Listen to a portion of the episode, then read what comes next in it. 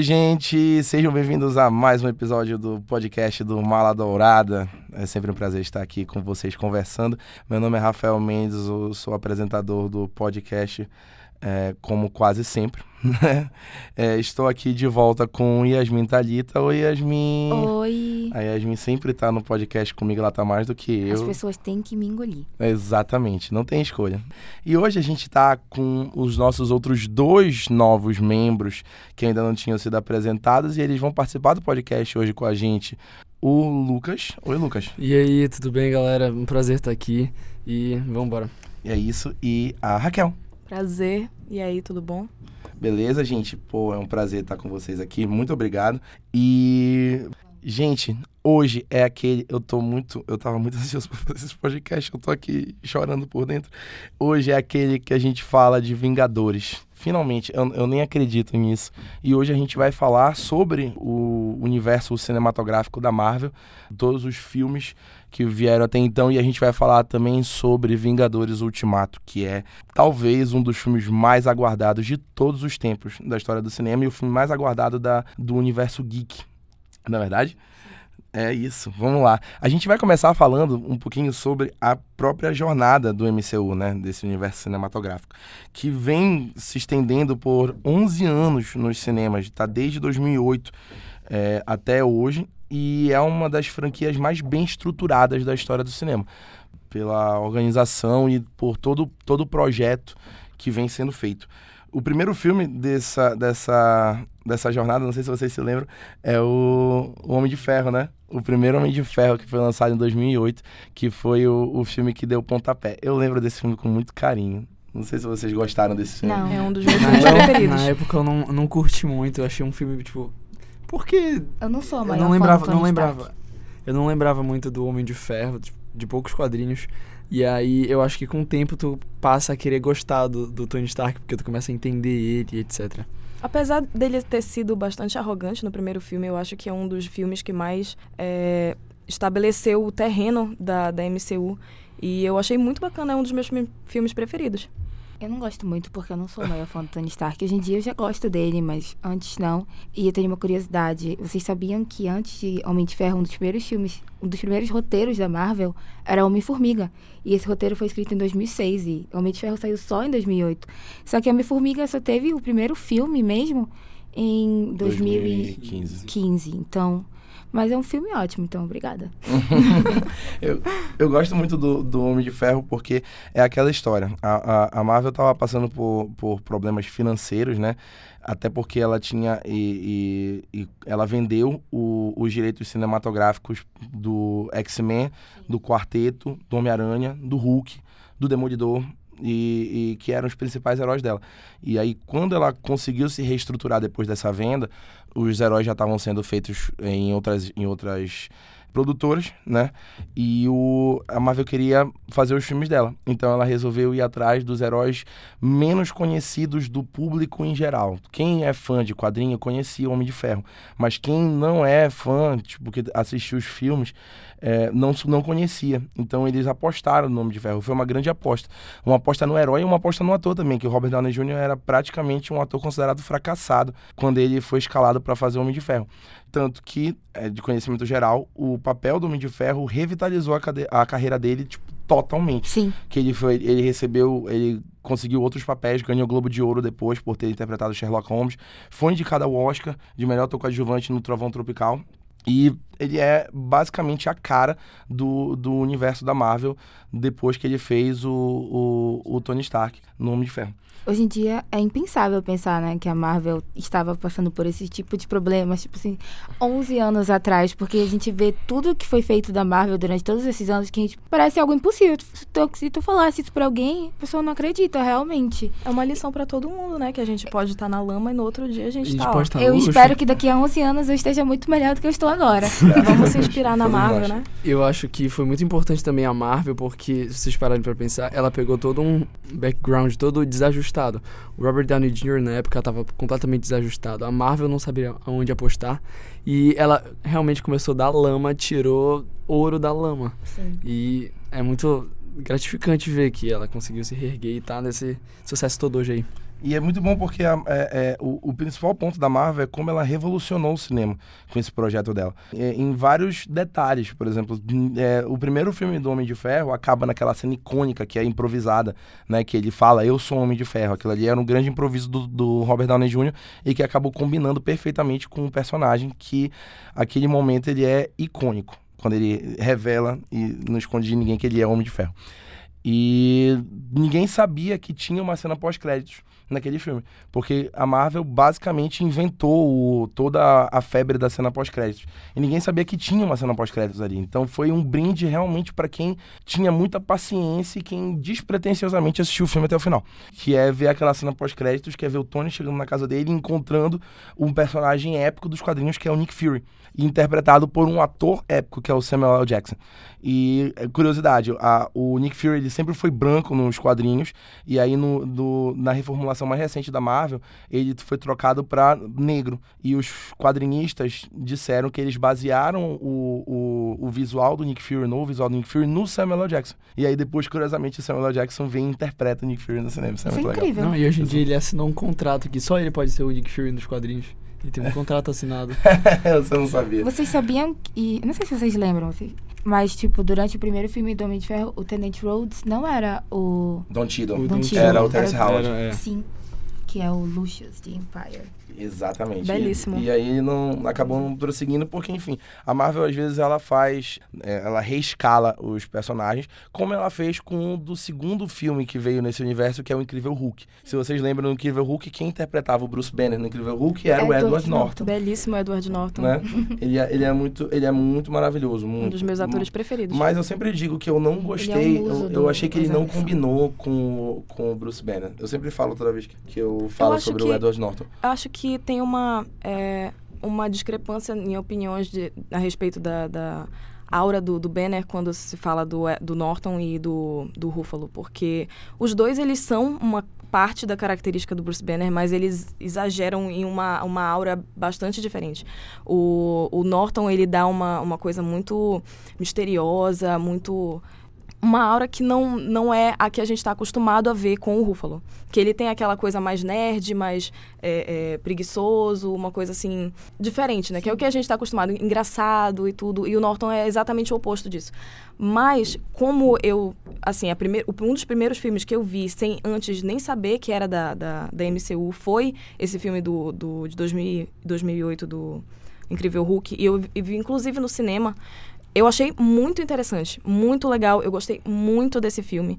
E não é realmente um dos melhores filmes da MCU, é um, um filme que muita gente acha descartável, mas eu considero ele muito importante para para todo o universo por estabelecer um terreno do Banner que ainda nem existia, praticamente, né? Porque É. a gente come, se a gente conseguir, se a gente considerar que o Banner, ele só, entre aspas, existe a partir de Vingadores, que é quando ele aparece como Mark Ruffalo pela primeira vez, é, então a gente quase não considera esse filme anterior, de 2008. Sim, Só sim. que ele já existe po- justamente por causa daquela, daquela trajetória, aquele filme de origem, né? Que, ele, que eles fazem e tudo pra estabelecer o personagem dentro do universo. Eu acho que é interessante, apesar de não ser a mesma coisa que o que a gente tá acostumado a assistir. É. Eu não sei se vocês chegaram a ver aquele outro filme do Hulk. Eu de Que era com o 2000, Eric que é o Eric Bana. que é Nossa, eu tenho DVD desse filme. Eu tenho também. Eu tenho morro de E, medo. Que é tipo aquele- assim, eu tenho medo até hoje.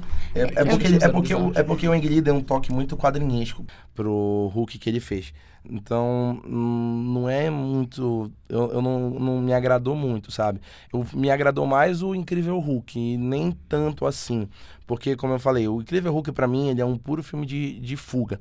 O Bruce Banner passa o filme todo fugindo e ele não é muito bem desenvolvido.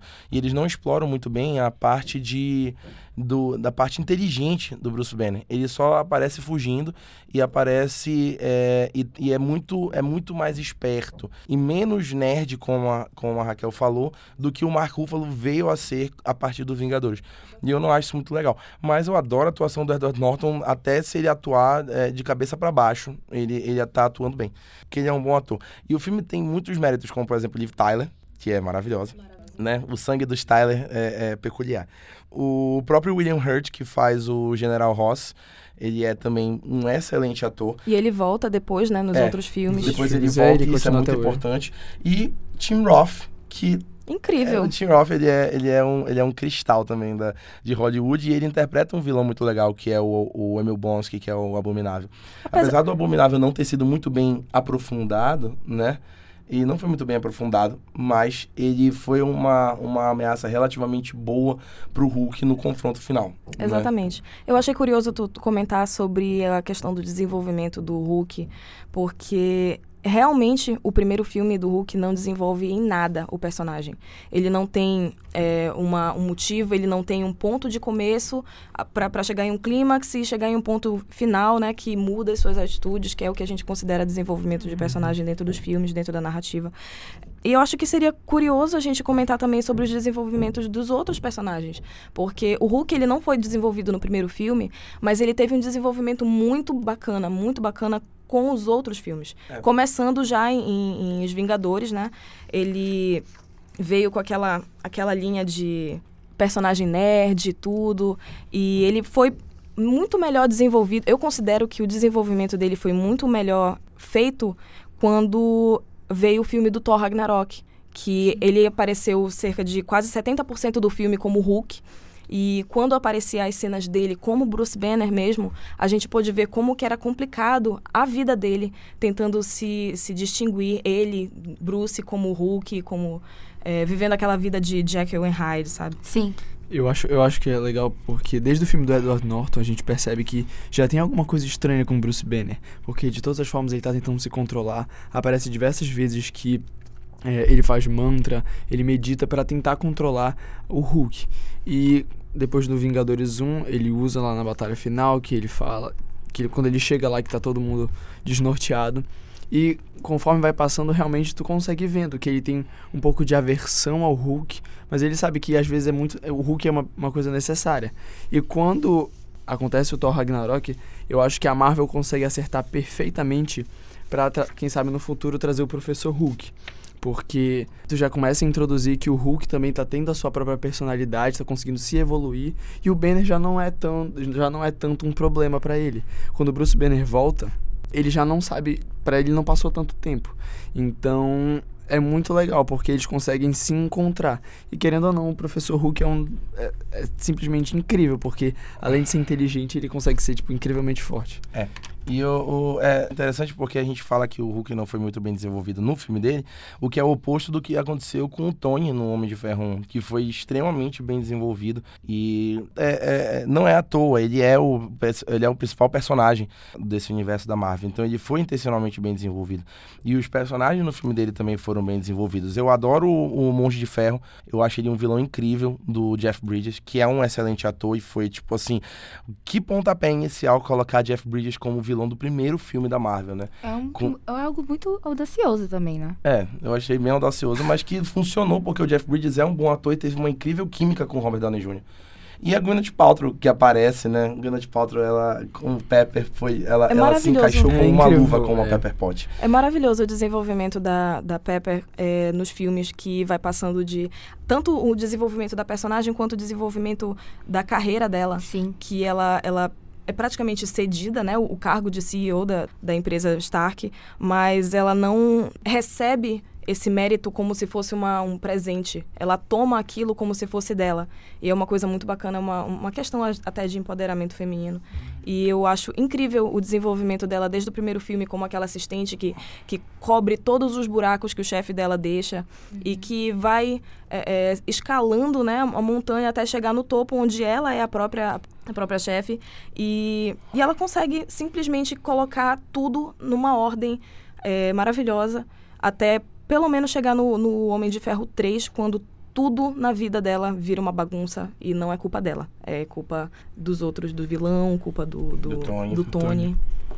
E aí vem o, Falando ainda do Incrível Hulk, a cena pós-créditos do Incrível Hulk é uma das cenas mais audaciosas que tem nesse universo. Porque é nesse momento que a gente percebe que se a gente já não. Se a gente já suspeitava de que as coisas não eram normais quando a gente viu a cena pós-créditos do Homem de Ferro, a gente tem certeza de que não eram normais quando vem a cena pós-créditos do Incrível Hulk.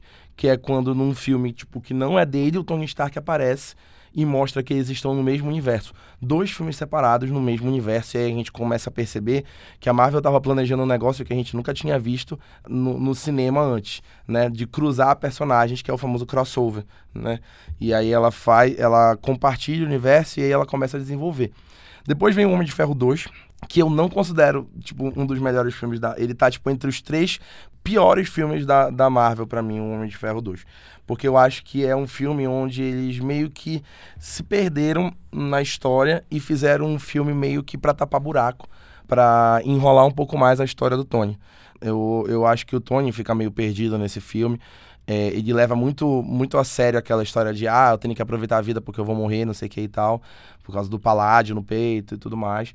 Eu também não gosto do desenvolvimento do vilão do Chicote Negro, apesar de eu gostar de como o Mickey Rourke atuou. Eu achei que ficou legal, mas eu acho que faltou um desenvolvimento nesse personagem. Eu gosto dessa parte que tu falaste, Raquel, da, da Pepper, que ela ficou. É, ganhou o cargo de, de. ganhou, entre aspas, o cargo de presidente da, da, da, da Stark Industries e ela vai crescendo nesse ponto. O que eu mais gosto desse filme é o desenvolvimento do Rhodes, que é o que troca pro Don Cheadle já nesse filme e que ele é, se desenvolve como máquina de combate finalmente. E é o ponto mais importante para mim do filme, porque o Máquina de Combate vem a ser depois um personagem muito, muito importante para o universo. E eu acho que ele começa o desenvolvimento tipo nesse filme, nesse ponto. Eu acho que isso é bem legal. E eu também gosto da estruturação da Shield e principalmente da apresentação da Viúva Negra, que uhum. foi muito boa. Incrível. A apresentação da Viúva Negra na MCU foi uma das coisas assim que eu quando assisti fiquei impressionadíssima. É, vale lembrar que a minha introdução para a MCU foi uma coisa muito diferente da, da introdução que é a casual de todo mundo, né? Que as pessoas vão assistindo o filme, esperando o outro lançar e vai assistindo na ordem de lançamento. Eu assisti praticamente um atrás do outro é, e às vezes três filmes em um dia, tá? Para pegar aquela, aquela vibe tudo. E eu não esperava que a, a Natasha fosse apresentada do jeito que ela foi apresentada. E como ela foi apresentada foi uma surpresa muito legal. E eu achei muito bacana. Voltando para o ponto do Homem de Ferro 2, eu acho que a gente também não pode esquecer do desenvolvimento do rap. O Rap foi um personagem que ele, ele quase não apareceu tanto no primeiro.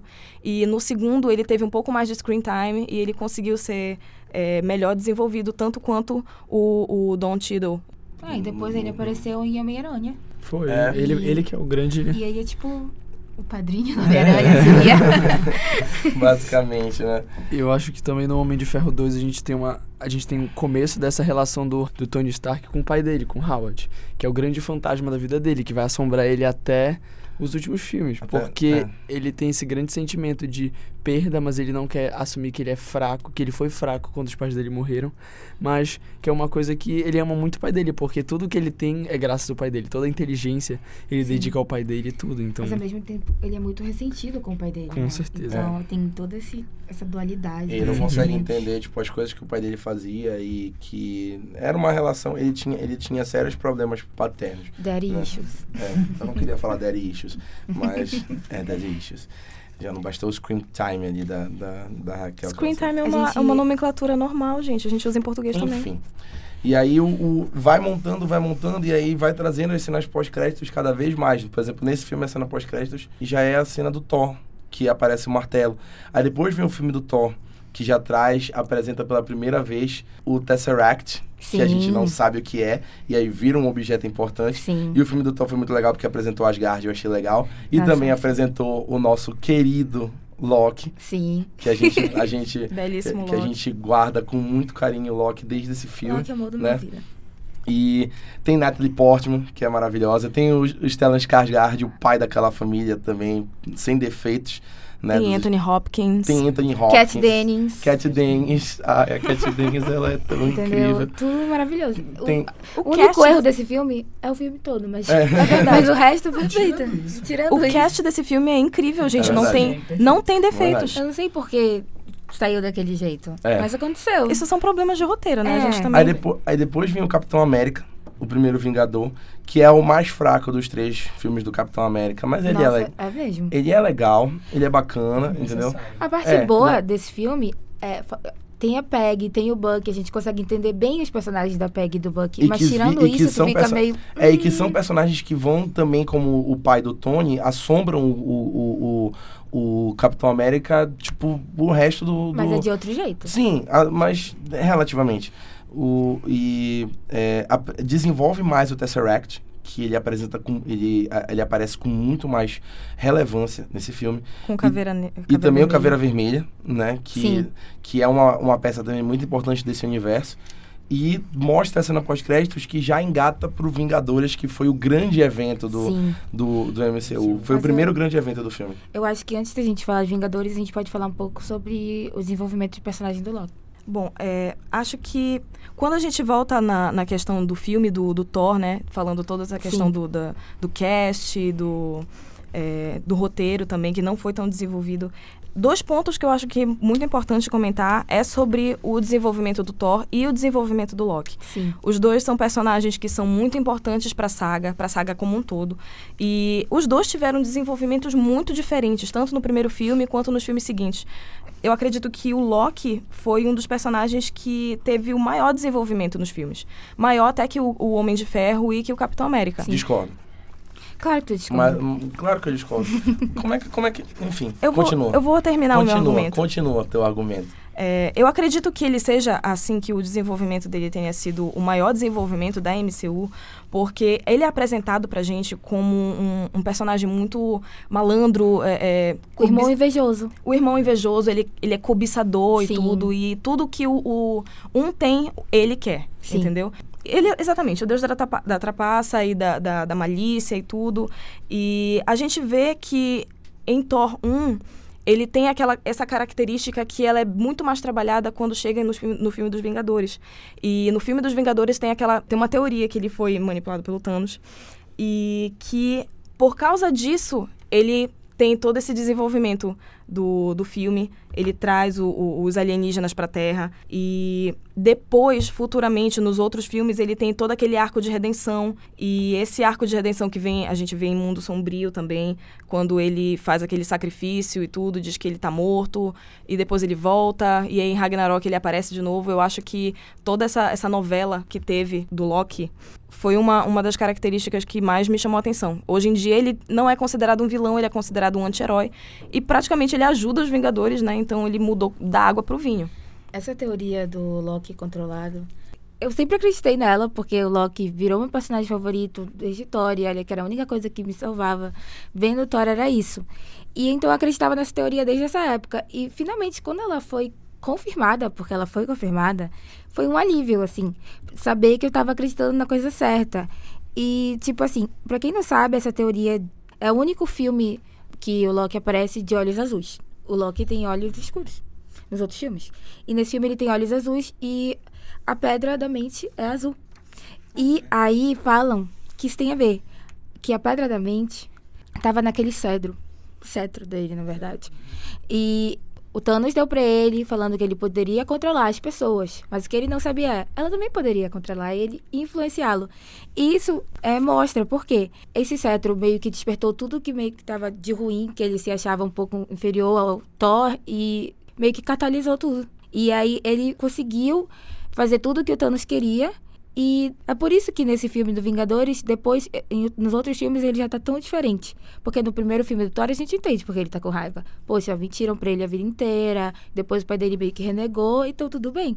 Mas em Vingadores tu fica, tá, mas por quê? E aí nos outros ele já volta normal. Então, que ele não sabia que ele também estava sendo controlado. Então, essa é uma teoria muito importante e, tipo assim, eu acho que é muito boa pra explicar também o poder das joias e tal. Então, é isso que eu tenho que falar. É, é, o Vingadores, o filme do Vingadores, ele é talvez o filme mais importante desse universo, porque é, é o filme que, que finalmente cruza todos os personagens de filmes separados num filme só, que não é de nenhum deles e que vai contar uma história exclusivamente pra porrada. Eles vão para literalmente pra porrada, o Vingadores serve pra isso. É pra mostrar o poder de fogo deles juntos. E isso é legal. Ele traz todos os personagens que ele já apresentou, incluindo o Gavião Arqueiro, que foi apresentado no Thor 1 ele já vem trazido e aí isso é muito legal o, o entrosamento que é construído no Vingadores e finalmente a apresentação do próprio Thanos que aparece na cena pós-créditos, né? Pela primeira vez a gente tem o, o, o, sorriso do Thanos de lado e aí a gente começa a perceber que o bicho vai pegar eventualmente, né? Quando o Thanos aparece e, e, e ele já vem de uma forma amedrontadora. E a partir daí, os filmes vão realmente se engatando e vão ficando muito importantes nesse, nesse universo, todos sendo moldados para chegar ao ponto que chegaram da, desse, dessa conclusão que a gente está tendo agora, que é da, da conclusão da, é, da saga do infinito, né?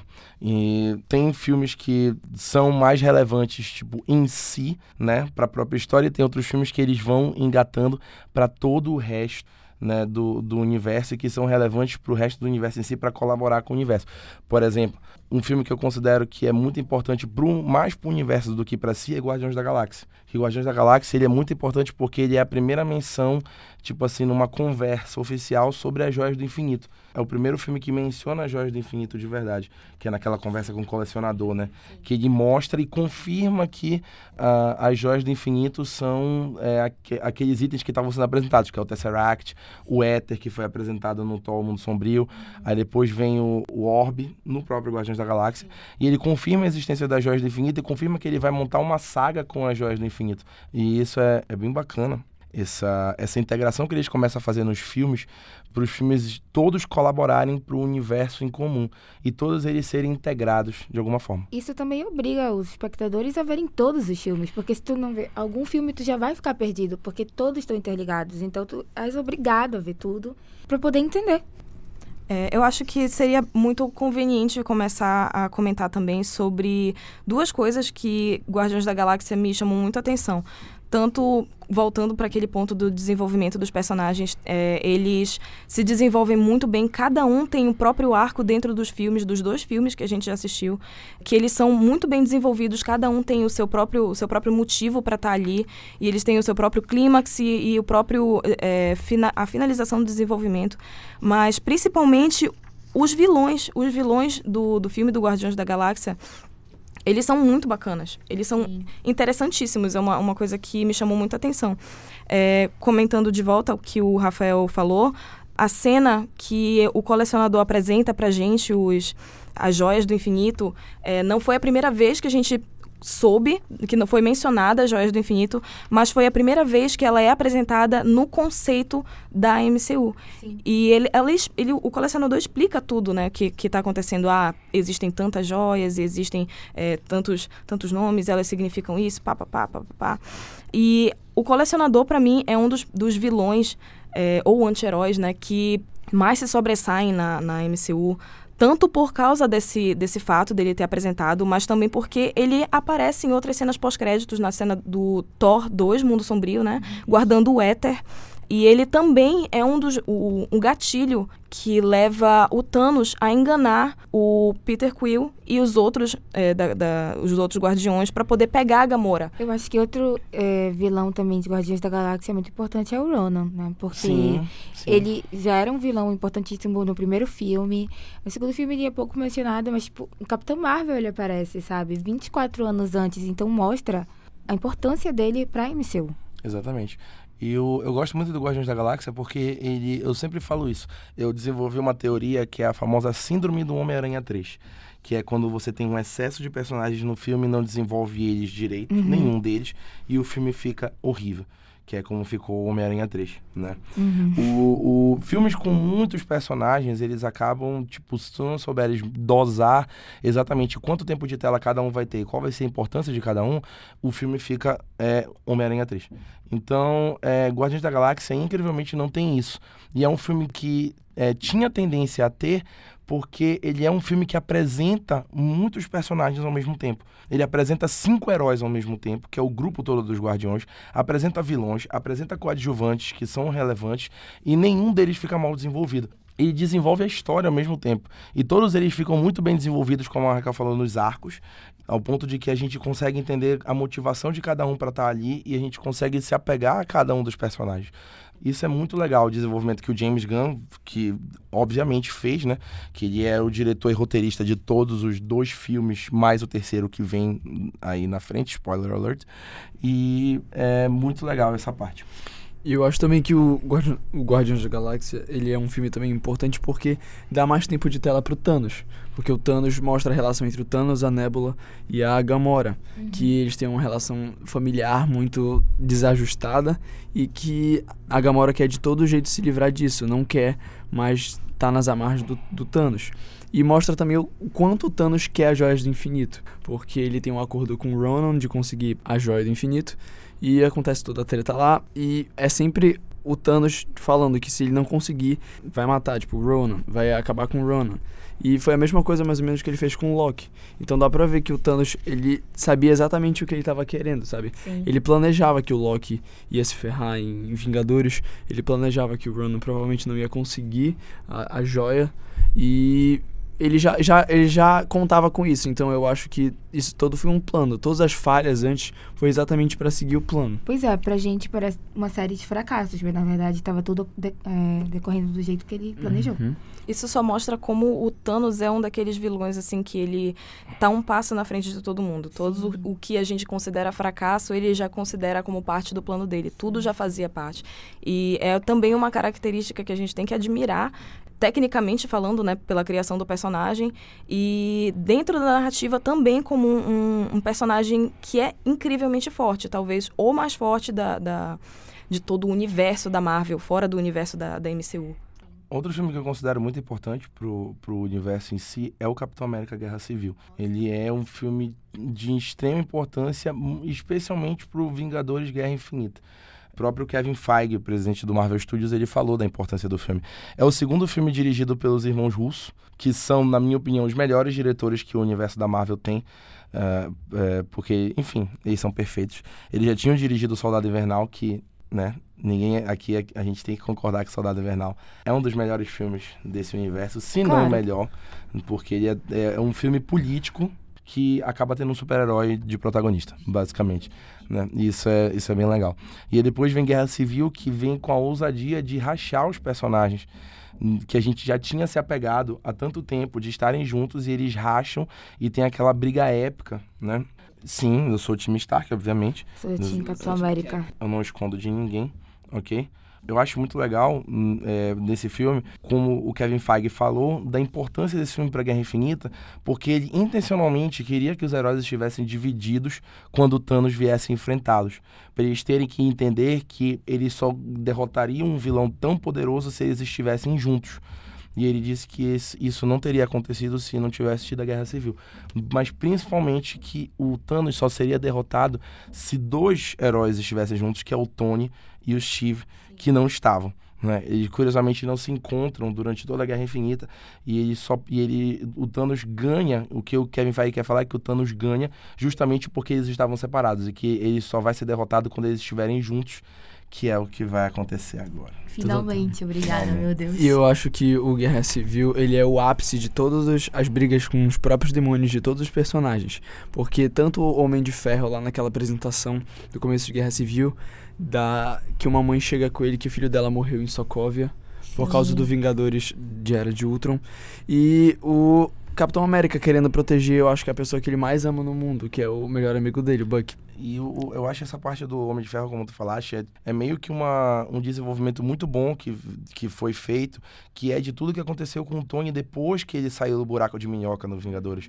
Que é tudo muito bem desenvolvido. Por exemplo, o Homem de Ferro 3, que muita gente não gosta, eu gosto muito porque ele desenvolve um ponto que ninguém nunca quis tratar em filmes de super-heróis, que é como o herói fica depois que ele passa por uma situação de quase morte, entendeu? Tipo essa do buraco de minhoca, que ele basicamente sofre de ansiedade o filme todo e é, é, tem isso atormentado por ele, atormentando ele o resto do universo todinho, incluindo nesse ponto que tu falaste sobre a mãe de Sokovia. A trajetória do, do Tony é uma coisa que eu acredito que seja interessantíssima também na MCU, que são praticamente, considerando os dois personagens, o, o Homem de Ferro e o Capitão América, eles têm é, pontos de início muito diferentes e pontos de chegada muito diferentes.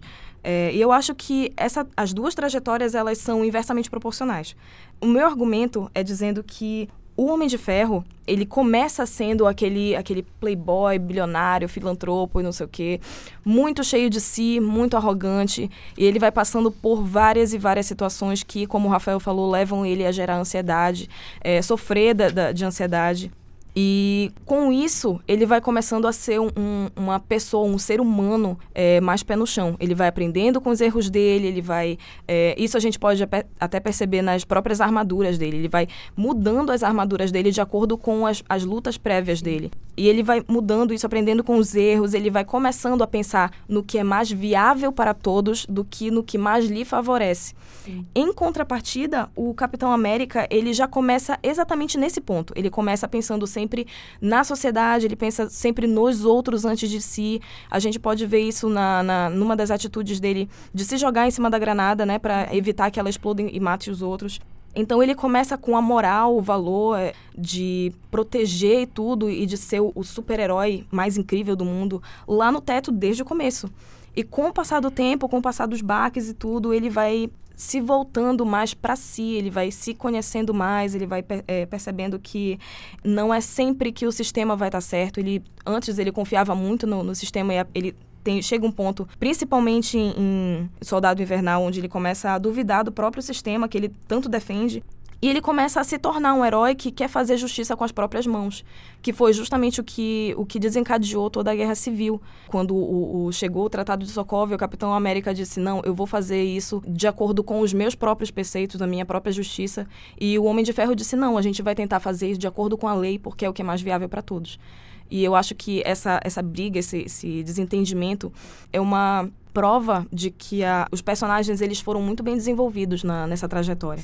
Com certeza, o Capitão América ele se torna um cara muito menos patriota, porque se a gente pegar o Capitão América 1, é, ele é o estereótipo de americano, tanto que o, o, uniforme dele é praticamente a bandeira dos Estados Unidos. Isso, não sei se vocês perceberam, mas conforme os filmes vão passando, cada vez mais ele vai ficando dark. Chegando Sim. no Guerra Infinita, a roupa dele é praticamente toda preta. Então ele não defende não mais, mais uma bandeira. E não tem mais a estrela. Então ele não defende mais a bandeira, como, exatamente como a Raquel falou. Ele tá defendendo os interesses, sim, bons, mas interesses que nem sempre são os que todo mundo acha que são os melhores. E é, todo, todo esse universo que a gente comentou agora extensivamente veio sendo elaborado para chegar nesse momento que a gente vai chegar agora, que é Vingadores Ultimato, que como a gente falou no começo, é a conclusão dessa saga épica, é a conclusão desse todo esse universo que a gente vem acompanhando, se apegou todo esse tempo e que vai concluir tudo agora.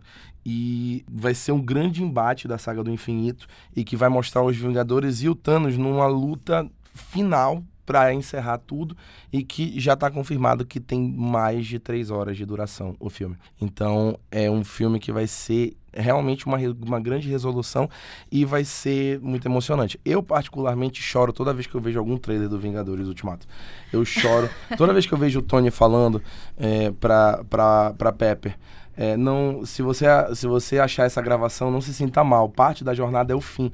E aí, toda vez que eu ouço ele falando isso e vejo a cena no espaço da, da nave dos Guardiões da Benatar, e eu acho que é muito profundo, porque a gente sabe que quando ele está falando que parte da jornada é o fim, ele não está falando só da jornada dele, da, da, da relação dele com a Pepe. Ele está falando do universo. Ele está metaforicamente falando que parte da jornada do universo do MCU que a gente acompanha por 11 anos é o fim. Sim. E que a gente achava que nunca ia acabar. Que a gente veio assistindo todos esses anos e a gente vem se empolgando e ansiando por todos os próximos filmes e a gente nunca pensou que esse momento dessa conclusão, desse encerramento, fosse chegar. E chegou, né? Já tá aqui na porta. E aí é muito, muito emocionante e dá uma vontade de chorar toda vez que eu vejo algum material de divulgação do Vingadores. É muito triste. Cara, não tem como esse filme ser ruim. Não Fala tem. com tranquilidade, esse filme não vai ser ruim, porque ele vai exatamente pegar todos os Vingadores no fundo do poço, porque metade da população mundial morreu. Mundial não, de todo o universo morreu. E eles não sabem como fazer, eles perderam, eles estavam com as forças praticamente todas completas, e do mesmo jeito eles perderam. Então eu acho que vai culminar em toda essa jornada de autodescobrimento, é, a partir de todos os filmes, de vitórias que eles tiveram, tanto nos dois Vingadores, desses embates que eles têm entre eles, e também o quanto eles não. o quanto eles são fracos, são fracos separados. Separado. Porque é muito aquele negócio que o Nick Fury falou. eles queriam fazer um time que poderia travar as batalhas que os humanos nunca conseguiriam, um time de super-heróis. Mas esses super-heróis seriam quase deuses dentro da Terra. E mesmo assim eles não conseguiram defender a Terra, quando a Terra mais precisou. Então eu acho que esse filme vai ser o filme que eles vão cada vez mais se superar e dar o seu máximo. Gente, a gente não pode esquecer da Capitã Marvel, né? Uhum. Ela chegou aqui, chegou com uma bomba dentro do, do da MCU e ela, esses trailers que saíram agora, os trailers mais recentes, pelo menos o trailer que, que saiu mais recente agora, que tem a cena, é, eu não digo Na verdade, inteira. é uma cena completa, né? É, uma cena, uma cena inteira dentro do, do trailer. O que, que vocês acham desse, desse trailer com a cena? Olha, eu acho um pouco de, não desnecessário, mas eu acho que a Marvel ela tinha que realmente entregar isso porque até onde a última a única coisa que juntava a Capitã Marvel com os Vingadores foi a cena pós- pós-créditos do filme dela, que era ela chegando exatamente, que é onde de onde parte a cena do trailer. E eu acho que essa cena é necessária porque vai mostrar exatamente essa relação. Porque eles não sabem que ela é o ser mais forte de todo o MCU. E ela chega lá, tipo, o que que tá acontecendo, sabe? Por que não me chamaram antes? Porque o Fury não. Parece que o Fury não confiava em mim. Mas eu acho que é exatamente isso. Vai, vai ter esse embate de eles percebendo que eles podem ser os mais fortes na Terra, mas eles não são os mais fortes no universo, sem dúvida. E realmente crescer essa, essa relação com ela. Eu acho que esse trailer foi um divisor de opiniões. É, tu gostaste do trailer? Eu achei o trailer um pouco assim. Fico sentida. Eu fico sentida quanto a esse trailer porque ele já mostra, assim. Eu, particularmente, já não gosto de assistir os trailers. Mas quando eu assisto, eu espero que ele não me dê nenhuma dica do que vai acontecer no filme. Porque eu quero ser surpreendida quando o filme vier. E uma das coisas que eu mais queria ser surpreendida era sobre como a relação da Capitã e os outros Vingadores iriam se dar, principalmente na cena em que ela chega lá. Que é uma coisa que essa cena já mostra. Ela já mostra como os Vingadores estão conversando com ela, como ela eh, reage e se porta diante da situação in- inteira. É uma coisa legal porque a gente já sabe o que vai esperar, principalmente porque, considerando que todos os, os materiais de trailer, de publicidades, eles são menos de 5% do filme, então isso já me deixa um pouco mais calma, mas ainda assim aquela questão dela, da relação dela com os outros Vingadores já me deixa um pouquinho com o pé atrás. Mas eu acho que isso vai ser diferente no filme, porque eles, eles não iam dar uma cena assim de bandeja, sabe? Eu acho que é uma cena que tá lá, mas aí quando a gente for ver de verdade, vai ser outra coisa. Então, isso não me preocupa muito. Eu gostei dessa cena, porque eu acho que mostrou muito bem a, a autoconfiança da Capitã Marvel e que é um negócio muito legal nela, que eu gosto muito, é a noção que ela tem do quão poderosa ela é e o quanto ela faz questão de reforçar que ela é poderosa. Ela não esconde, ela não é modesta, ela, ela chega e ela é poderosa mesmo. E eu acho muito bacana o quanto isso incomoda todo mundo, porque outros heróis fazem a mesma coisa. Né? E ninguém nunca questionou nada, como por exemplo o próprio Tony, sempre foi autoconfiante, gênio bilionário, playboy, filantropo, entendeu? Sempre foi. O Thor também sempre foi, especialmente no primeiro filme. E a Capitã Marvel tá fazendo a mesma coisa, todo mundo ficou muito incomodado. E eu não vejo incômodo, eu acho legal, tipo, a, a confiança dela de saber que ela é poderosa e de fazer questão de mostrar que ela é poderosa, de reforçar. E eu acho que essa cena foi muito legal nesse sentido. E também mostrou muito da relação do Thor com ela, como vai ser que eles, que são os dois Vingadores mais poderosos do universo, é, o, o- especialmente o Thor depois do, do Ragnarok, que ele ficou extremamente poderoso, e a Capitã Marvel, agora que ela já foi apresentada, então eles são os heróis mais poderosos do próprio universo.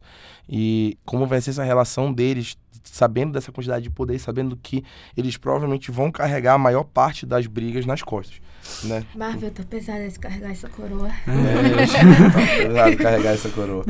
E além disso, eu acho que também o Ultimato vai ser o grande rito de passagem, né?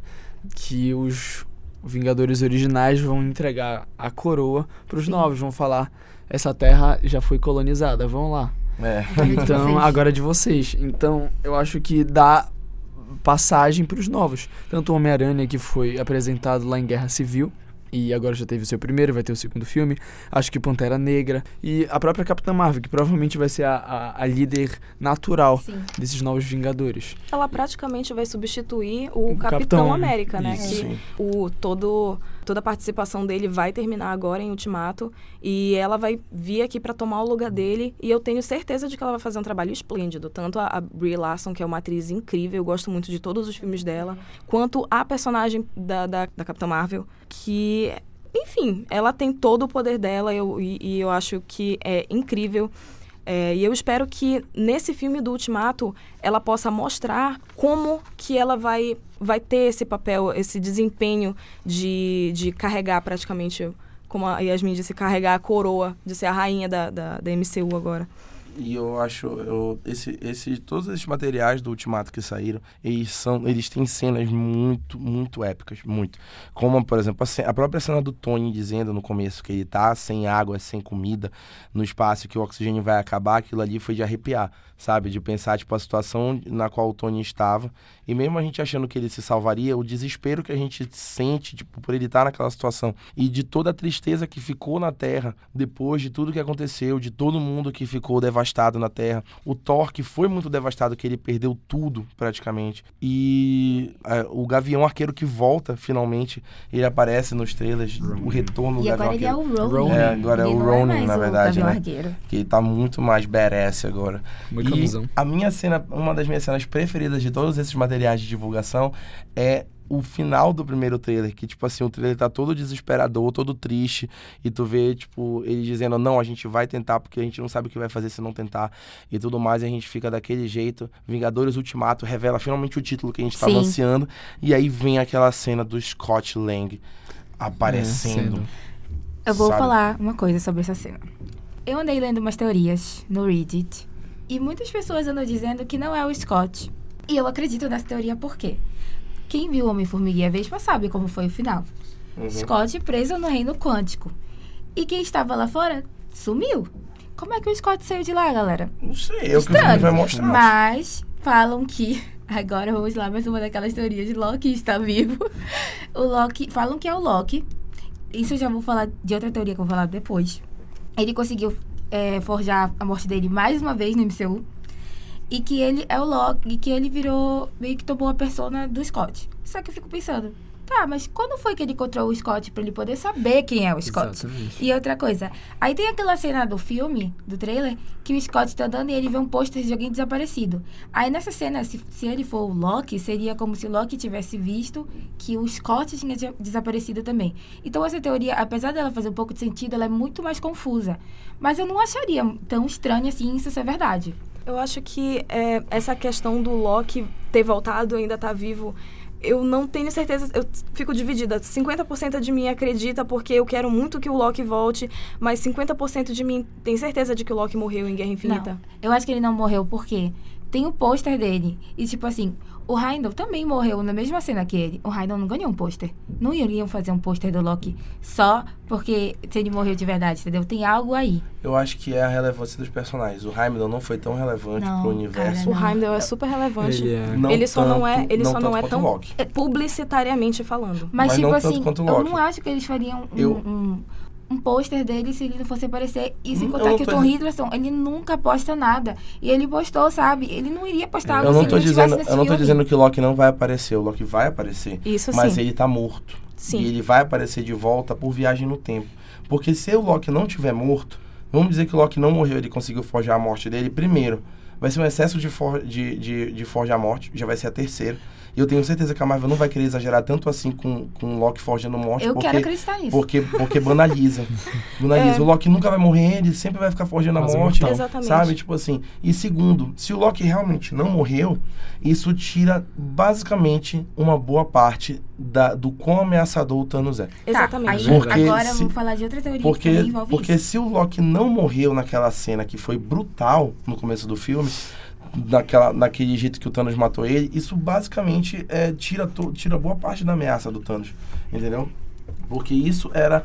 Isso foi um negócio muito bom e que é, é, é, construiu muito bem o, a, o quão poderoso e perigoso o Thanos é no, no universo por causa dessa morte.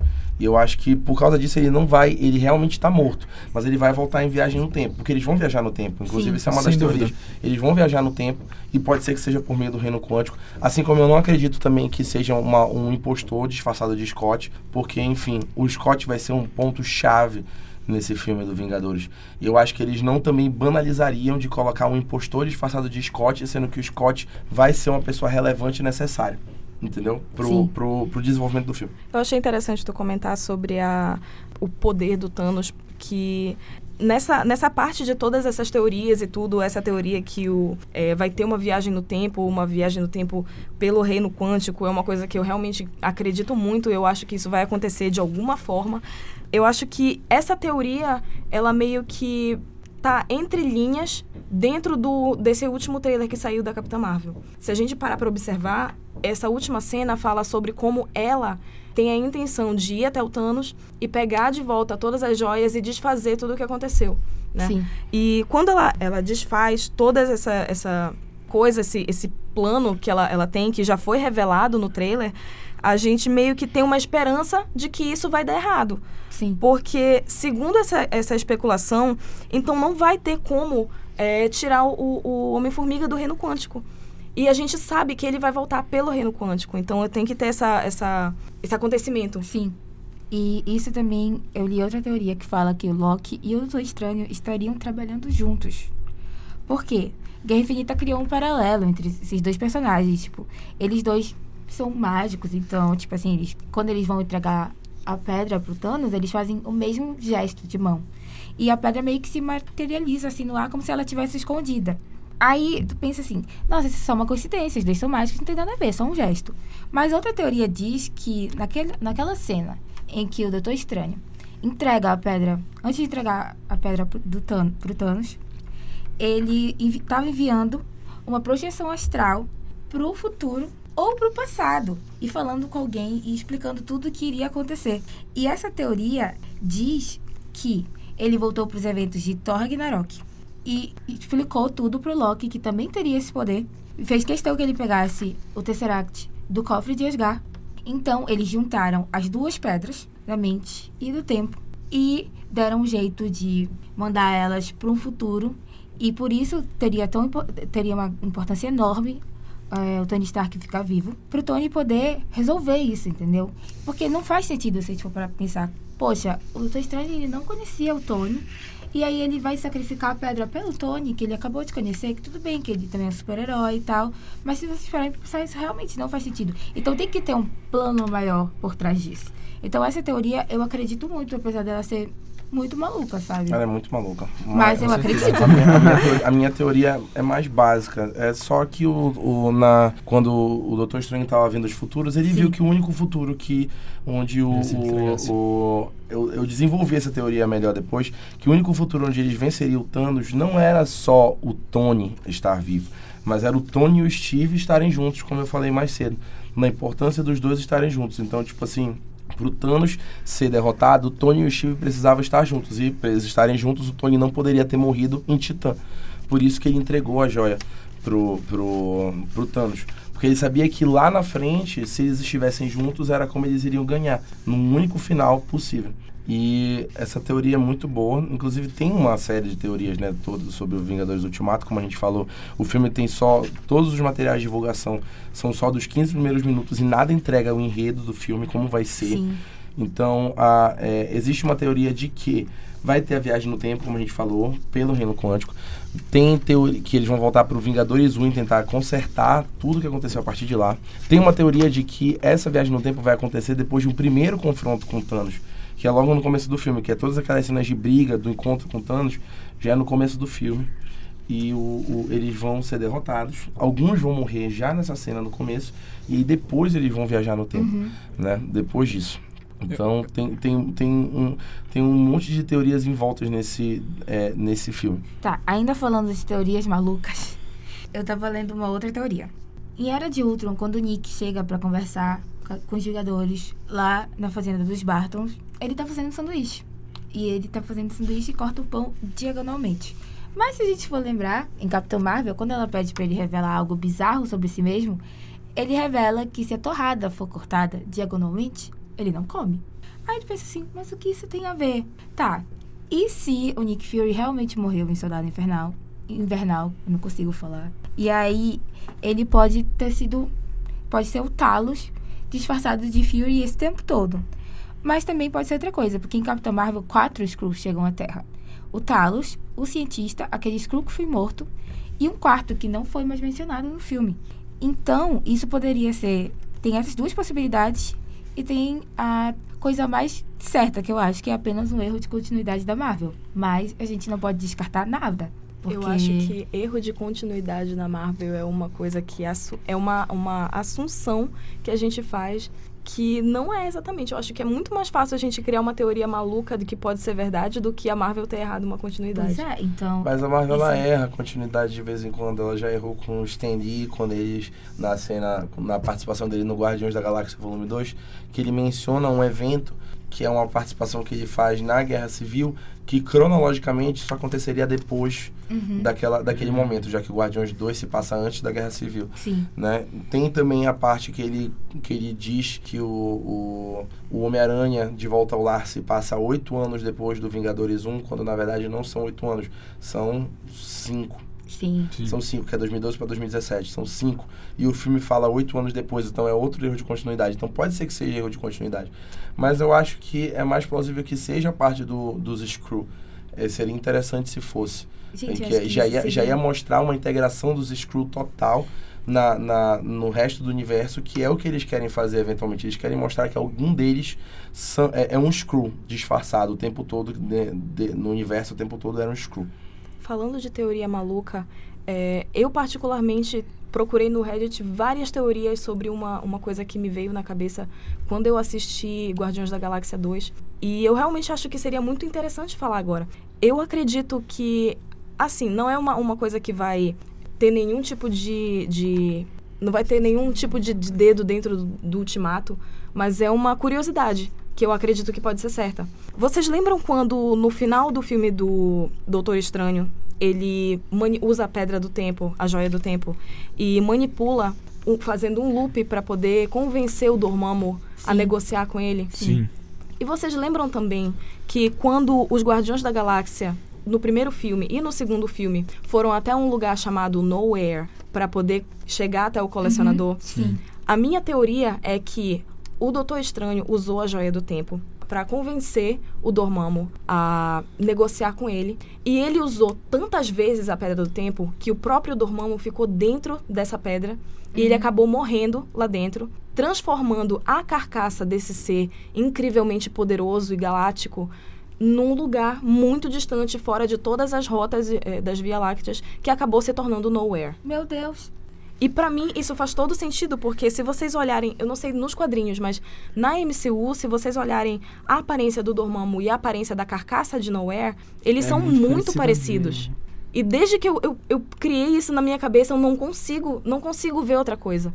E eu procurei no Reddit tantas vezes alguma coisa que parecesse e eu não vi nenhuma teoria falando disso. Gente, a gente que né? vai. Chocante. A gente tá dando aqui voz a primeira Mind vez nessa teoria. Né? Mala Dourada, pioneiro demais. Pioneiro demais, né? A gente, a gente, a gente, a gente quebra paradigmas. A gente quebra porque paradigmas. hoje a gente tá muito sério aqui nesse programa. É porque o assunto é sério, é, né? É, a gente tá falando de, a gente a tá gente vai tudo acabar. Não é risas e brincadeiras, é hoje é só seriedade. É, a gente não tá falando de Game of Thrones. Tá todo mundo tá nervoso. Com certeza. É, e eu acho que também o Ultimato vai trazer, como eu tinha falado antes, vai trazer essa nova fase da Marvel. É, mais ou menos um ano atrás, a Marvel começou a sair as notícias que a Marvel estava negociando com a Fox, que deixou to to todo mundo completamente histérico. E isso só faz reforçar. Agora, eu acho que fazem um mês mais ou menos que a Marvel, que a Disney, anunciou a compra dos estúdios Fox e de várias outras coisas. E isso dá dá oportunidade para a Marvel usar de todo o seu arsenal de heróis. Porque agora eles têm Quarteto Fantástico, eles têm X-Men, e eles podem agregar isso no MCU. Sim. Eu acho que eles já estão já desenvolvendo bem isso, porque eu estava lendo também umas teorias que já, a Marvel já estava planejando essa compra com a Fox e já deixou algumas pontas soltas. O primeiro é em questão do da Torre Stark. Não sei se vocês lembram do Spider-Man Homecoming, eles estavam se mudando. Sim. E todo mundo sabe que o Quarteto Fantástico, o- eles têm uma cobertura no centro de Nova York, que é mais ou menos onde a Torre, Sta- onde a Torre Stark fica. Que é o Uhum. edifício Que é o Baxter. edif- exatamente. E eles têm uma cobertura que a gente sabe porque a gente viu Vingadores, que é lá onde o Tony Stark fica, e teria estaria sendo comprada por alguém que todo mundo espera que seja Reed Richards. Mas aí também existe a teoria de que quem comprou, na verdade, essa torre foi o Norman Osborn. sim. Que aí já ia introduzir os Osborn e os Duendes Verdes, né? Nossa. Exatamente. Então, tipo, são duas... Qualquer uma das duas seria São duas incrível. pontas. Qualquer uma das duas seria incrível, né? É, e além disso, eu acho que o que, o que eu mais tô, tô ansioso é pra quando entrarem os X-Men no MCU. Porque isso vai dar uma infinidade de, de possibilidades. possibilidades. Porque não só vai ter os X-Men, mas como a gente vai conseguir travar os embates com os inumanos, com todas as, as alterações genéticas que já acon- aconteceram. E tem uma, uma teoria que fala que uma, cena, uma das cenas pós-créditos de Ultimato seria um cara sendo abordado por outros quatro caras que iam ameaçar bater nele e a mão focaria só na mão dele e desceriam qua- três garras. Eu espero que tenha isso, mas eu não vou me iludir, entendeu? Porque eu, já me iludi o, demais. o Kevin Feige já disse que eles não pretendem colocar os X-Men tão cedo. Uhum. Até porque os X-Men ainda não acabaram, de Exatamente. fato. Ainda Sim. vai ter o, a, a Fênix Fênix Negra. Negra. em junho e em agosto os Novos Mutantes. Uhum. Então ainda vai ter dois filmes dos X-Men. E ele quer desvincular a imagem dos X-Men de agora para ele poder montar um time novo de X-Men. Então ele ainda vai levar aí uns dois, três anos até ele consolidar os X-Men de fato. É, ele já falou que o único que não vai trocar a escalação é o Ryan Reynolds, que vai continuar como Deadpool. E eu acho justo, porque eu não consigo imaginar outra pessoa para interpretar o personagem. Ele acabou de chegar. Ele nasceu pra isso também. Ele né? nasceu pra isso. E todo o resto vai ser reescalado, né? Sim. Inclusive vão trazer um novo Wolverine finalmente, que é o que a gente quer ver depois do Hugh Jackman, que a gente quer ver, tipo, se vai ter alguém à altura. Mas de imediato ele já falou que ele vai trabalhar no Quarteto Fantástico. É, então tá escalando, já vazaram, tipo, várias escalações possíveis. A favorita dos fãs é colocar o John Krasinski e a Emily Blunt como o Senhor Fantástico e a Mulher Invisível. Ah, Ah, Já é falaram, até sobre, já falaram até sobre David Harbour como coisa e o Zac Efron como Tocha Humana, já, já cogitaram. Acho que seria Acho muito que seria legal. seria um seria Quarteto interessante. fantástico, seria um Sim. Seria bom. fantástico. Eu acho o, o que mais, o que mais levanta dúvida nos fãs é o próprio Zac Efron, mas eu acho que como Tocha Humana ele combinaria. Se vocês lembraram do Chris Evans, quando ele era o Tocha Humana, era bem plausível, entendeu? É. Porque ele era aquele playboy. ia ser o mesmo jeitinho, assim. É, É, o Zac Efron não ia mudar nada, ele só ia ganhar poderes. Basicamente. Raspa ia ficar a mesma coisa. E o mais interessante de introduzir o Quarteto Fantástico é, são os vilões que o Quarteto Fantástico traz, que é o Doutor Destino, que é um dos vilões mais perigosos dos quadrinhos da Marvel. Amo muito o Doutor E, Destino. e mais do que o Doutor Destino, o Galactus. Que é, é- Eu considero o Galactus grande. mais perigoso do que o Thanos. Sim. Né? Mas eles não usaram o Galactus porque eles não podiam. Mas o Galactus é o devorador de mundos. Uhum. Então ele é um vilão muito ameaçador para ser colocado no universo da Marvel. E seria muito interessante, porque também entraria o Surfista Prateado, que é um personagem também Maravilhoso. fantástico. O surfista prateado praticamente baseou todo o niilismo da minha infância. Eu acho também interessante porque é exatamente isso. O Kevin Feige já falou que a próxima fase da Marvel vai ser uma fase espacial e nada melhor do que ter o grande supra-sumo Galactus, É. comedor de planetas. Então eu acho que casaria perfeitamente. Tanto a gente começar a entender, já que vai ser o filme dos Eternos, porque a, a, a Marvel já tá procurando atores para interpretar. Eu acho que é bacana isso.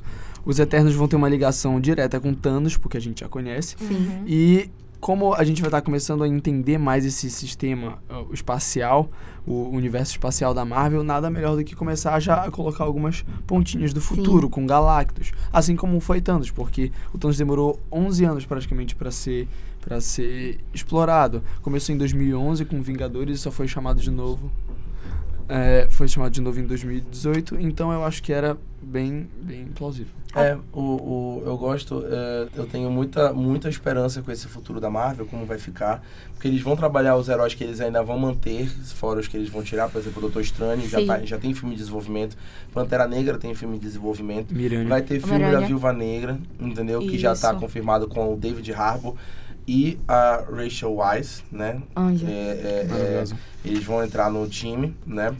É, Ter série vai, do Gavião. Vai ter série do Gavião, que isso aí já é a parte do Disney Plus, que é o serviço de streaming da Disney. Vai ter série do Gavião, Esse- vai ter série do, do Loki. Do Loki. Loki, vai ter série do Falcão com o Soldado Invernal. Isso vai ser incrível. Vai ser Sim. genial. E vai ter série da, da Wanda com Visão. Sim. Que, e também, inclusive, vai ter também uma, uma série de animações que vai contar é, o que poderia ter sido. de- do que poderia ter sido se fosse diferente. O primeiro episódio vai ser o da Peggy Carter. Ah, Como teria sido se ela tivesse tomado o soro super soldado ao invés do Steve Rogers e ela viraria a Capitã legal. América. nossa, vai ser bem legal. teria- seria sido tudo Isso mim. vai, ser, isso vai ser bem É legal. sensacional. E tem todo o universo que está sendo desenvolvido. Tem um novo filme do Homem-Aranha que vai ser o primeiro filme da fase 4, que é o Homem-Aranha é o Homem-Aranha Longe de Casa, que vai trazer o Mistério, que é um grande vilão do Homem-Aranha interpretado pelo grande Jake Gyllenhaal, e que pode apresentar, como o Lucas falou, tanto os Osborn quanto o edifício Baxter indiretamente, até porque o Homem-Aranha tem uma relação muito boa com o Quarteto Fantástico. Uhum. Ele já integrou o Quarteto Fantástico nos quadrinhos quando o Tocha Humana morreu, supostamente. Aham. E ele virou o quarto membro do Quarteto Fantástico com uniforme e tudo. E era um, do- ele era um dos, dos quartetos. Então talvez a cena pós-crédito de Ultimato já seja puxando pro Homem-Aranha, né? Pode, Pode ser. ser. Pode ser também. já um mistério. Pode ser, exatamente. E o, o futuro é brilhante. A gente já falou dos Eternos aqui, que tá com Angelina Jolie no elenco. Vai ter o Luke Evans, que é do, da franquia do Hobbit, pra quem conhece, Sim. fez Velozes e Sim. Furiosos.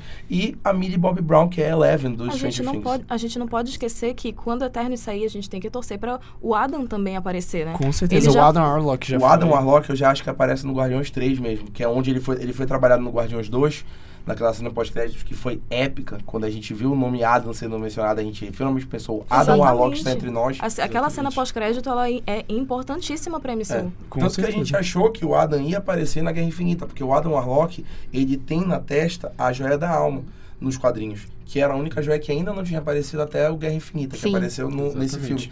Então, a gente achava que o Adam ia aparecer finalmente no, no- na Guerra Infinita, mas não aconteceu. E ele vai acabar sendo relevante mesmo pro, no Guardiões 3, na minha opinião, que é onde ele vai ser desenvolvido um possível vilão primário, mas que depois troca de lado e vai pro time dos heróis, alguma coisa assim. Sim. O que, tipo como foi basicamente Loki. com o Loki, ou o Loki. Talos no, na Capitã Marvel, Ansiosíssima. né? Ai, vai ser genial. A Marvel tá com Tudo. a faca e o queijo na mão. É. isso. Eu Só não- correr pro abraço. É basicamente isso. E eu acho que era isso que a gente tinha pra falar nesse podcast extremamente longo, como sempre é longo. É, só escuta o podcast do Maladourada quem realmente tem paciência, Exatamente. E que realmente gosta dessas coisas, porque a gente fala pra caramba, né? Nós somos O uma no- equipe o no- incrível. é, o, o nosso, o, no- o nosso operador aqui, o Heraldo, O Heraldo ele, concordou que ele só escuta quem tem paciência. Ele, concordou. concordou, ele, já tá, ele já tá até com sono ali olhando, tá vendo? É, Um dia a gente vai convidar o Heraldo. o Heraldo, o meu sonho é que o Heraldo participe do nosso podcast. Vai ter uma um participação especial no dia do participação Heraldo. especial. é isso, a gente tinha pra falar. E o que eu posso dizer, falando em nome de todo mundo que tá aqui, dos membros que não estão aqui também, que queriam estar, que é o Gabriel e a Ana Luísa, é, que a gente tá muito ansioso pra esse filme. Muito. Todos nós, basicamente, da equipe, temos ingressos pra assistir o filme na pré-estreia. Então, Sim. a gente vai ver esse filme na pré-estreia. Meia-noite a gente vai estar lá, esperando esse filme, ansiosamente, as três horas que virão, porque a gente não aguenta mais. E esse filme vai ser épico. Eu tenho certeza que vai ser épico. E não só vai encerrar essa saga, mas vai trazer um futuro brilhante pra Marvel e vai consolidar todo esse projeto que foi grandioso e que revolucionou a história do cinema. E é isso. Queria agradecer todo mundo que está escutando a gente até agora. Queria agradecer os três membros do Maladourada que aqui estão comigo, a Yasmin, o Lucas e a Raquel. Sempre, eu sempre sou muito grato à equipe do Maladourada por toda essa colaboração. E, por favor, não se esqueçam de mandar sugestão pra gente de temas de podcast que a gente pode falar. Mandem sugestão de tudo que vocês quiserem, que a gente é muito solícito e a gente escuta os nossos fãs, né? E sigam a gente nas redes sociais no Maladourada, arroba Maladourada, Twitter, Instagram, Facebook. Não sigam a gente nas nossas redes sociais particulares, porque a gente só fala de traumas, tragédias e fala de experiências que a gente acaba fazendo quando a gente está embriagado. E é, É, isso é não basicamente legal. isso. Isso, isso não é, é basicamente isso que a gente faz nas nossas redes sociais. Por favor, comentem. Biscoitos são os nossos alimentos Com diários. A gente só se alimenta de biscoito, gente, pelo amor de Deus. gente, é isso. Mais uma vez, muito obrigado. A gente se vê no próximo episódio. Tchau, gente. Valeu. Tchau. Tchau!